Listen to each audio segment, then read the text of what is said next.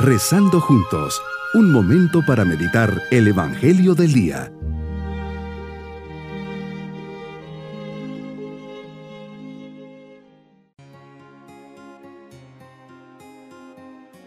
En este día, miércoles de la vigésima séptima semana del tiempo ordinario, les saludo, esperando que todos se encuentren bien y preparados en su corazón para esta meditación. Jesús, gracias por este momento de intimidad contigo. Me has llamado ahora para que pueda experimentar tu presencia viva y amorosa. Gracias Jesús por ser quien eres. Te suplico que me des la gracia de no endurecer mi corazón. Quiero escuchar tu voz. Deseo ardientemente experimentar en mi vida todo el cariño que me tienes.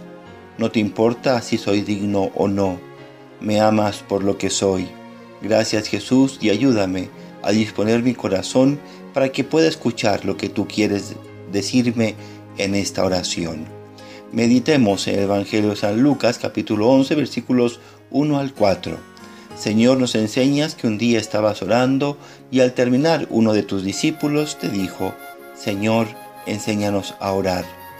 Tú eres maestro de oración. Los discípulos te han visto orar y se han impresionado.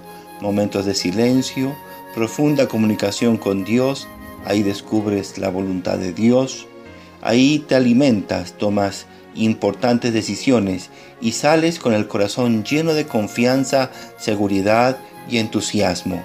¿Cómo no nacerá en mi corazón el deseo de aprender a orar? En ese momento nace este gran regalo que ha quedado como legado de todo el cristiano, el Padre nuestro. Lo primero que me enseñas es decir Padre. Dios es mi creador, está en los cielos y es mi Padre. Un Padre bueno, lleno de misericordia, un Padre que me escucha y está al pendiente de mí que soy su Hijo. Sea santificado tu nombre, porque tú eres el tres veces santo, y tu santidad llega a mi vida y la transforma. Venga tu reino de justicia y amor, y que llegue al corazón de todos los hombres, especialmente al mío.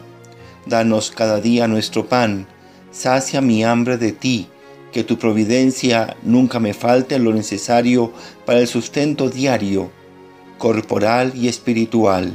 Perdona nuestras ofensas, tú que eres misericordia infinita, apiate de mí y de mis faltas, con humildad y arrepentimiento te pido perdón, así también perdono de corazón a todos los que me hayan hecho algún mal y me han lastimado y herido.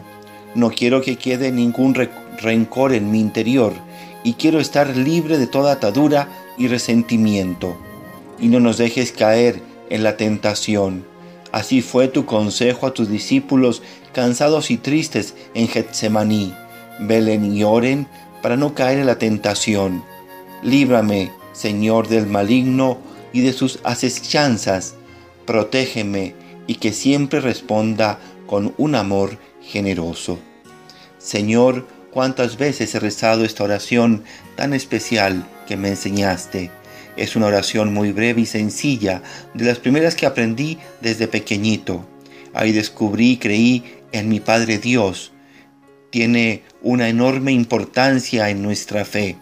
Tú mismo la enseñaste Además, en ella se encierran las dos actitudes fundamentales de la oración cristiana.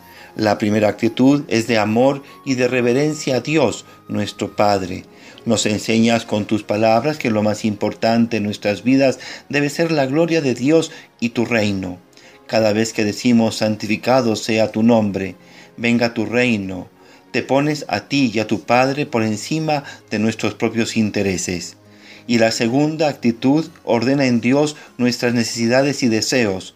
Como humanos estamos necesitados de pan, de fuerza y de protección.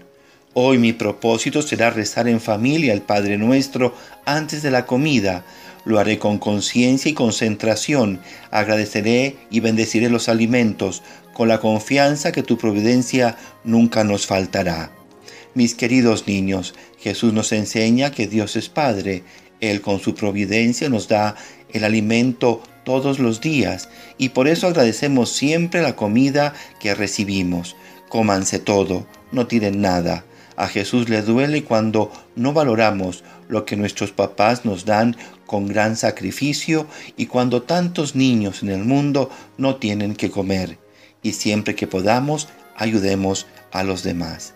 Y nos vamos con su bendición. Y la bendición de Dios Todopoderoso, Padre, Hijo y Espíritu Santo, descienda sobre todos nosotros. Bonito día.